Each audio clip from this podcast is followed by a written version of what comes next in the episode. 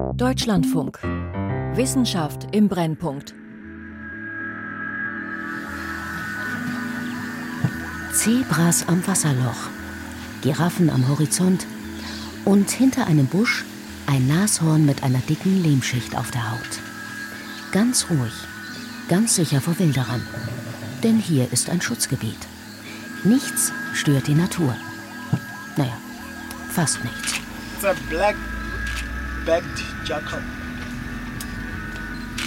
And also while the vultures are Staunen, Fotos und weiter zum nächsten Wasserloch. Eine typische Safari. Alle sind fasziniert und wünschen sich, dass die Tiere und die Pflanzen, die sie fressen, überleben werden. Während viele zu Hause gepflegten Rasen und asphaltierte Autobahnen der Wildnis vorziehen. Mehr Vielfalt, global. Wie Artenschutz gerechter werden kann von Alexandra Hostert. Baumriesen, bedrohte Insekten und seltene Orchideen erhalten. Vogelschwärmen und Wildherden Raum geben, damit sie wandern können und mit einer intakten Natur auch unsere eigenen Lebensgrundlagen schützen. Seit langem verfolgt die Weltgemeinschaft dieses große gemeinsame Ziel. Doch wer in der Naturschutzszene recherchiert und mit Menschen aus verschiedenen Ländern spricht, der merkt sehr schnell, welche Interessen hier aufeinanderprallen. I can say in general the voices of the people of local communities need to be amplified. Zunächst einmal jeder der etwas besitzt möchte gefragt werden, bevor man seine Dinge nutzt. How do we have equity in terms of representation of these people where decisions are made about their lives and their land? Werden die Leute gerecht repräsentiert dort, wo die Entscheidungen fallen über ihr Leben und ihr Land? What I don't accept is a situation in which you keeping nature and people are left, you know, to remain in very very unacceptable conditions. In diesem Jahrzehnt sollen Schutzgebiete massiv ausgebaut werden. Aber wo sollen sie entstehen? Wer verdient wie viel an der Artenvielfalt? Und welche wichtigen Stimmen werden überhört? Es gibt viele Streitpunkte. Aber von Anfang an. Rio Centro, a suburb of Rio de Janeiro. The United Nations Conference on Environment and Development is about to begin. 1992 Rio de Janeiro. Die Weltgemeinschaft ist in Brasilien zusammengekommen zur Konferenz für Umwelt und Entwicklung. Beim bis dahin größten Treffen der Vereinten Nationen beschließen Hunderte von Delegierten, ab jetzt sollen internationale Abkommen den Planeten schützen und den Verlust der Artenvielfalt stoppen.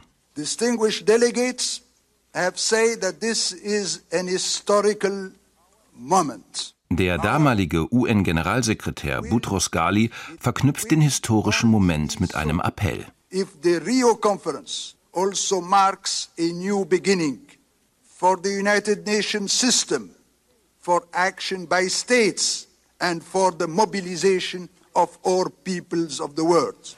Die Staaten müssten handeln und alle Völker der Welt mobilisiert werden. Es ist der Grundstein der Biodiversitätskonvention, ein Abkommen zwischen Staaten zum Schutz der Natur. Weniger bekannt als das Klimaabkommen, aber gleiches Prinzip. Die Länder vereinbaren, wie sie gemeinsam die Artenvielfalt erhalten wollen. Dass das eine schwierige Aufgabe ist, erkennt Maurice Strong, ehemaliger Direktor des UN-Umweltprogramms, schon damals.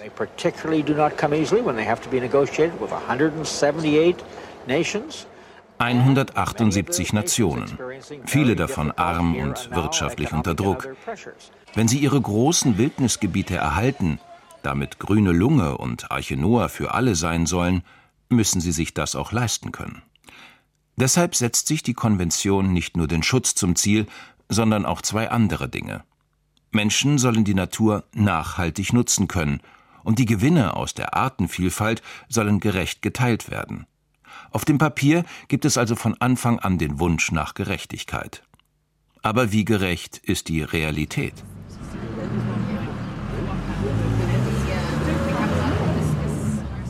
April 2022. Abidjan in der Republik Côte d'Ivoire. Eine Küstenstadt mit sechs Millionen Einwohnern. Mit Stränden, Hafen und einer Lagune. Mit endlosen Vorstädten und einem Bankenviertel auf einem Hügel.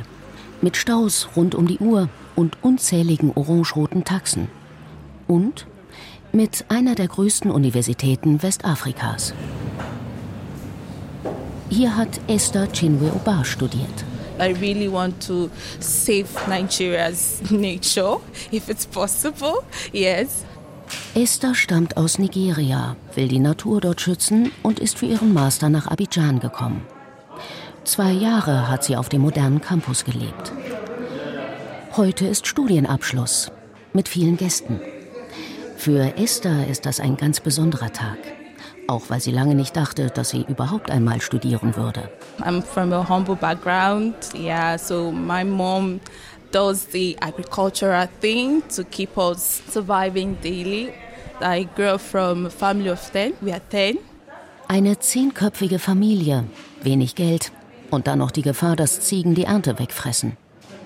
Esther weiß ganz genau, hungrige Tiere können ein großes Problem sein. Und dieses Problem hat sie in ihrer Masterarbeit untersucht. Bei Waldelefanten in einem Schutzgebiet in Nigeria. So many questions to ask. My curiosity grew. Für ihre Arbeit hat sie unzählige Fotos gemacht. Elefanten an Wasserlöchern, Elefantenfamilien im Gebüsch, Elefantenkot auf Laub. Sie hat Spuren gesammelt und damit die Wege der Tiere durch den Wald verfolgt. Sie hat gesehen, die Felder der Menschen und die Tiere kommen sich immer näher.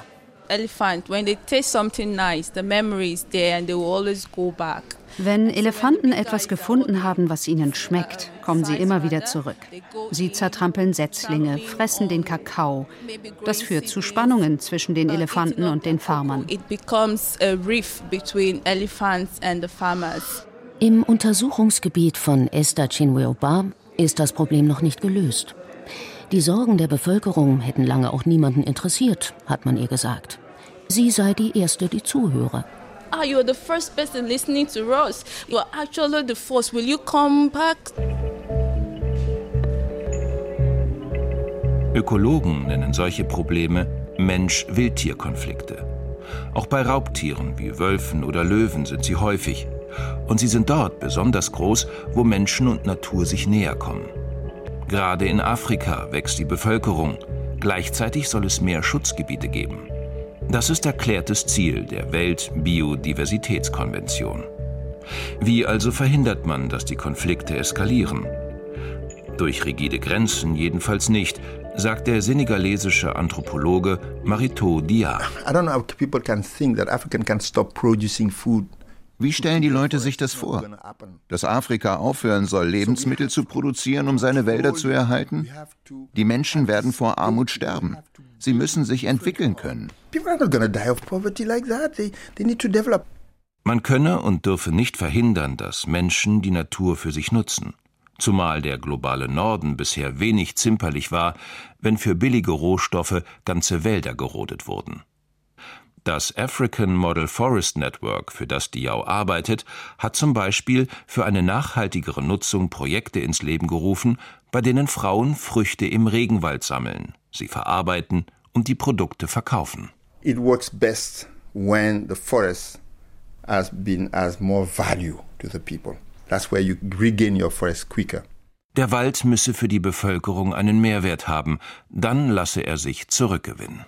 Es gibt eben fürsorgliche und pflegende Naturbeziehungen und es gibt ausbeuterische Beziehungen. Und da finde ich es besser, sozusagen die Qualität der Beziehungen in den Blick zu nehmen, als auf dieser Trennung zu insistieren und zu sagen, hier ist die Natur und da soll Natur Natur sein und hier sind die Städte und da sollen die Menschen Menschen sein und dazwischen gibt es irgendwie einen Austausch in Form von Freizeittourismus, aber sonst nichts. Bewirtschaftetes Land erhält in einigen Fällen die Artenvielfalt ebenso gut wie ein Schutzgebiet, zeigen zum Beispiel Untersuchungen aus den Gebieten von Indigenen in Australien, Brasilien und Kanada. Die deutsche Naturschutzethikerin Uta Eser hat das Verhältnis von Menschen und Natur untersucht und gesehen, das Konzept von reinen Schutzgebieten können viele Menschen nicht nachvollziehen. Es gibt Völker, die überhaupt keinen Begriff von Mensch und Natur haben, weil man sozusagen äh, die Menschen sich als Teil der Natur empfinden und nicht sagen, sie leben von der Natur oder mit der Natur, sondern in der Natur oder sie leben als Natur. Auch das ist eine Frage von Gerechtigkeit dass man unterschiedliche Wissensformen und unterschiedliche Weltbilder gleichermaßen zulässt und nicht alles sozusagen nur unter der Perspektive des Naturschutzes, wie er im 19., 20. Jahrhundert in Europa und Nordamerika gedacht wurde, denkt, sondern eben mehr Formen von Naturverhältnissen in den Blick nimmt. Südliches Afrika. Das Grenzgebiet der Länder Namibia, Botswana, Angola, Sambia und Simbabwe. Hier entsteht ein riesiges Netz von Schutzgebieten. Das Kasa-Gebiet. Über 500.000 Quadratkilometer groß, also größer als Deutschland.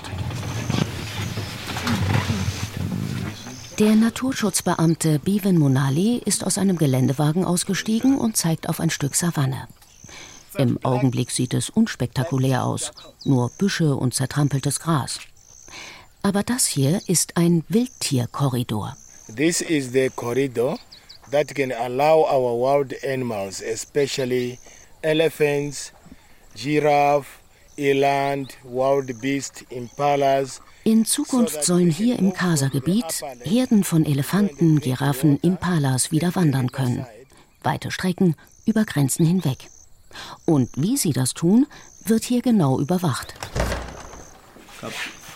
In einem kleinen grünen Ziegelhaus ist der Stützpunkt des Wildhüterteams der Mayuni Conservancy. Conservancies wie diese gibt es an vielen Orten in Namibia. Darin schließen sich die Menschen einer Gemeinde zusammen, um die Wildtiere auf ihrem Land zu überwachen und zu managen. Like this. That's why it's called an event book. This is the problem animals. Der Verwalter der Gemeinde, Soriki Musole, blättert in einem der vielen gelben Hefte, die sie gesammelt haben, den Eventbooks. Darin schreiben die Wildhüterinnen und Wildhüter aus dem Dorf genau auf, was sie bei ihren Patrouillen gesehen haben. Alles wird mit GPS-Daten registriert. Und hier führen sie auch Buch darüber, wo Tiere die Ernten zerstören. Elefanten, Nilpferde, Stachelschweine und viele andere Tiere machen Ärger. Alles kommt ins Eventbook und wird entschädigt.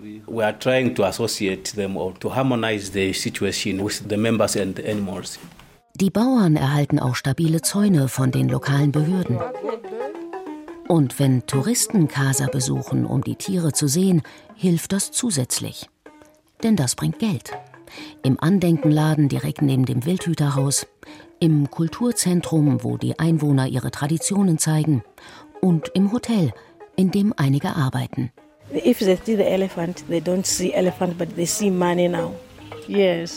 Deshalb schützt die Gemeinde ihre Tiere, sagt Schatzmeisterin Jennifer Totalife. Heute gibt es auf der ganzen Welt Naturschutzgebiete. Insgesamt sind rund 16 Prozent der Landfläche geschützt.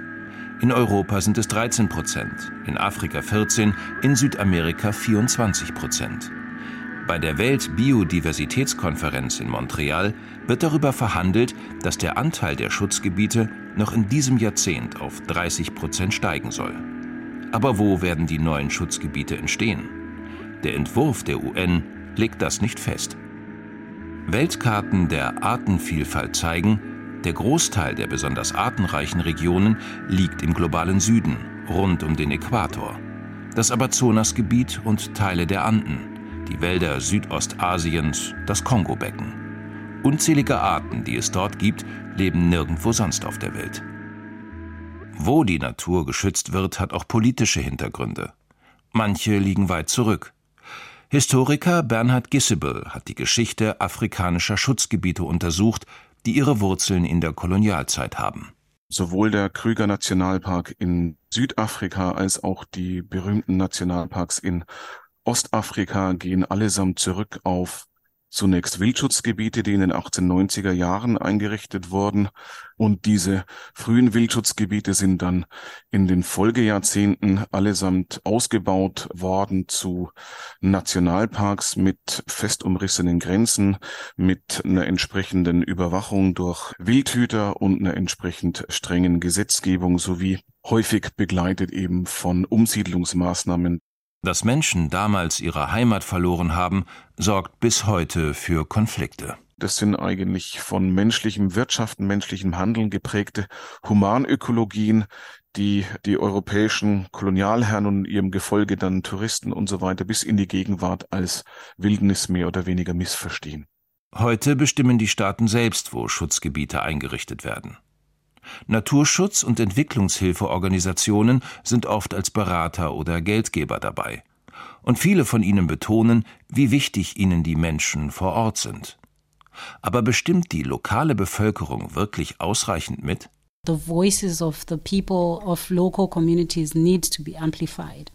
Die Ökologin Monika Mbiba hat im südlichen Afrika geforscht und arbeitet jetzt in Kenia.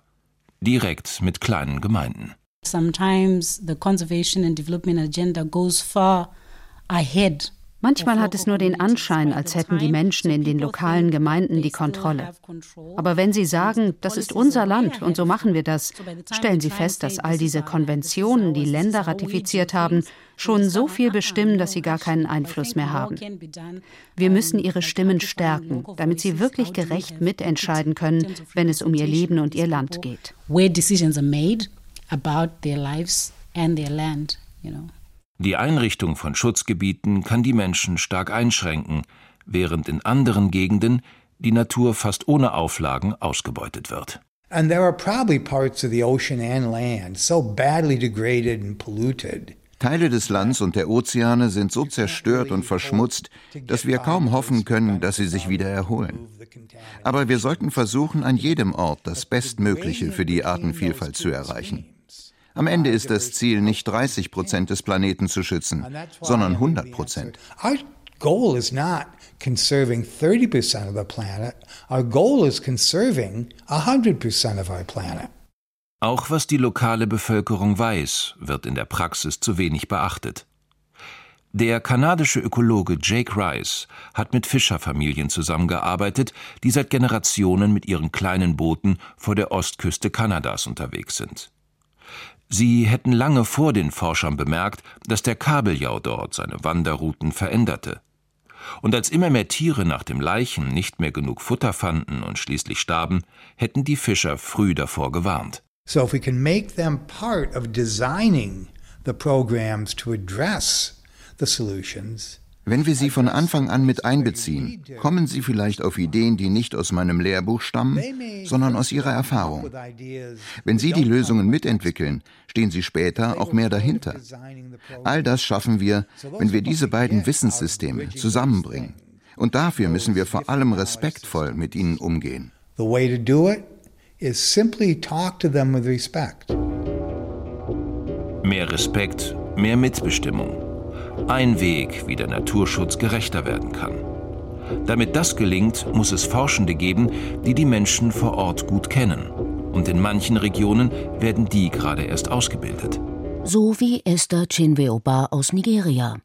Die Studentin, die für ihre Masterarbeit den Konflikt zwischen Menschen und Elefanten untersucht hat. Sometimes I use uh, pidgin English, you know, to and then they understand better. So it's easier when you're from the same locale with them, yeah.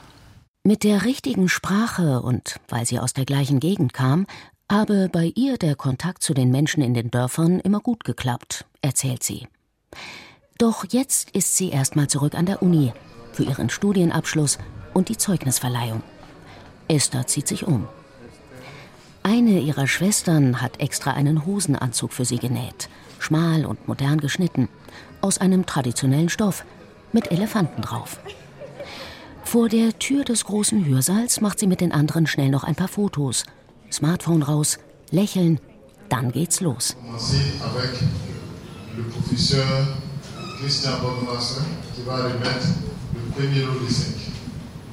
Die Studierenden kommen aus 15 Ländern Westafrikas.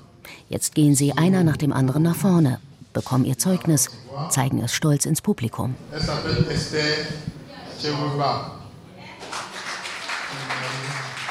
Mehr Fachleute aus dem globalen Süden.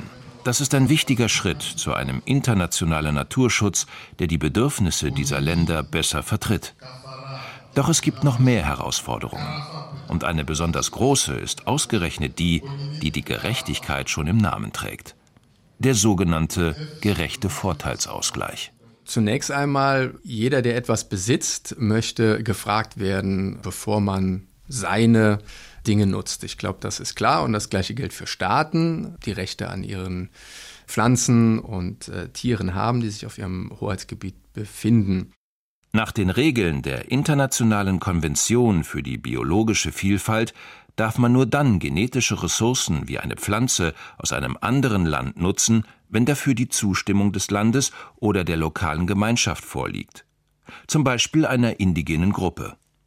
Und wenn jemand aus ihren Ressourcen dann ein Produkt entwickelt und verkauft, Medikamente, Kosmetik oder Chemikalien, dann sollen diese Menschen davon profitieren. Thomas Greiber vom Bundesamt für Naturschutz in Bonn überwacht diesen gerechten Vorteilsausgleich. Darunter kann man sich Zahlungen vorstellen, aber auch nicht monetären Vorteilsausgleich. Das können Trainings sein, das kann Wissenschaftskooperation sein, Publikationen, die geteilt werden, etc. Doch ob diese Regelungen im Einzelfall eingehalten werden und wer einen Vorteilsausgleich erhalten muss, darüber gibt es immer wieder Streit. Auch im Dorf von Nomtunsi Api, im Hochland von Südafrika. Es ist das Jahr 2010. Und der Fall einer Heilpflanze aus Südafrika wird schon damals auch in Deutschland sehr bekannt. Dabei sieht die Pflanze, um die es geht, keineswegs wertvoll aus. Nomtunsi hat sie ausgegraben und hält jetzt eine verschrumpelte Wurzel in der Hand. Yes, it's a good one. It's a good root. It's a good root. It's a big one, but we've got another big, big ones. Pelargonium sidoides, verwandt mit Geranien, wie sie in Deutschland in vielen Blumenkästen wachsen. Das Kraut soll gegen Husten, Müdigkeit und andere Beschwerden helfen. It's red, it's color, it's red.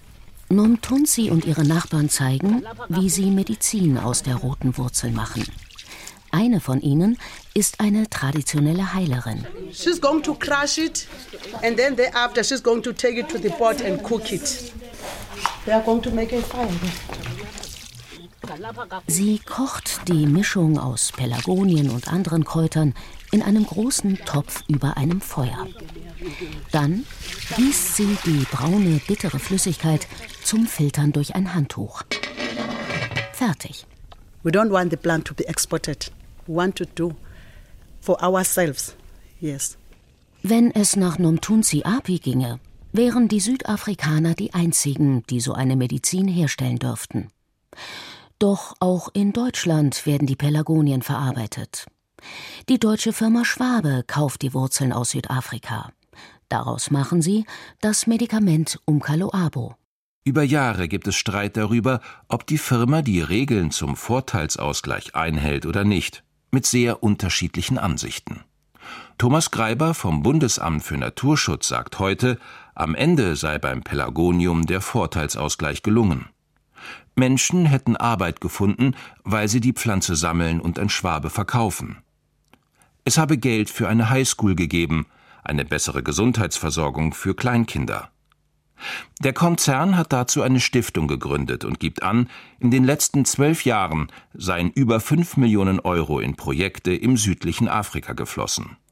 Wie groß in Relation dazu der Umsatz mit dem Medikament ist, will die Firma nicht sagen.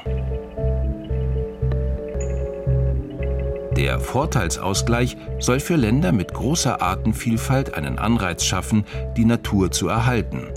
Doch bisher funktioniert diese Idee nicht gut.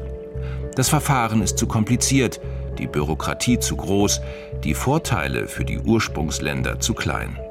Der Mechanismus ist reformbedürftig und seit einigen Jahren kommt ein neues Problem dazu. Für viele Forschungszwecke, zum Beispiel zur Entwicklung von Medikamenten, braucht man heute nicht mehr Pflanzen, Pilze oder Mikroorganismen. Es reicht ihr genetischer Code. Von vielen Arten steht er längst in Datenbanken, sodass jeder ihn nutzen kann, ganz ohne Vorteilsausgleich. Das stört viele Länder. Sie fordern, dass sie auch dafür Geld bekommen. Generell wird die Forderung nach einem Vorteilsausgleich für digitale Sequenzinformation von allen Entwicklungsländern getragen, allen Entwicklungs- und Schwellenländern. Vor allen Dingen den megadiversen Ländern wie natürlich Brasilien, Indien, Südafrika und dergleichen, die auch eine gewisse Infrastruktur in dem Bereich Sequenzierung schon haben, aber auf der anderen Seite sehen, dass sie natürlich dem Norden ganz übel hinterherhängen. Sul al-Janabi, der als Berater auf den gerechten Vorteilsausgleich spezialisiert ist, ist seit vielen Jahren bei kleinen und großen UN-Beratungen zu diesem Thema dabei. Er geht davon aus, dass dieser Streit um die sogenannten digitalen Sequenzinformationen und die Zahlungen dafür eine entscheidende Rolle bei der Weltnaturschutzkonferenz in Montreal spielen wird. Doch besser als Geld zu zahlen sei sowieso etwas anderes. Die Vision geht in die Richtung Bottom-up, also dass der globale Süden mehr und mehr in die Lage versetzt wird, selber Produkte zu entwickeln, Rohmaterialien, Ingredienzien für Fertigprodukte selber zu entwickeln. Dazu braucht es natürlich die entsprechenden Kapazitäten vor Ort. Also Infrastruktur, Technik, Menschen mit dem entsprechenden Wissen. Die Vision geht in diese Richtung, die Kapazitäten in den Ländern aufzubauen. Wir sehen, dass es funktionieren kann. Und auch die Forschung will in Zukunft noch mehr dafür tun, dass der Naturschutz gerechter wird. Good morning, everyone. My name is Anne-Laure Gaudry. I'm the Executive Secretary uh, of uh, IBES and I would like to welcome all of the stakeholders here. Bonn 2022. Expertise aus der ganzen Welt ist hier zum Treffen des Weltbiodiversitätsrates. Dieser Rat stellt das Wissen zur Artenvielfalt zusammen und ist für Forschende eine Art Naturschutz-Olymp, wo viele gerne dabei wären. Drinnen beginnt gerade das Programm des Eröffnungstages und im Wind vor dem Konferenzzentrum steht, frierend, Esther. Yes, it's my first time ever in Europe. I've not been Europe before, so yes. Das erste Mal in Europa, gerade angekommen vom Flughafen.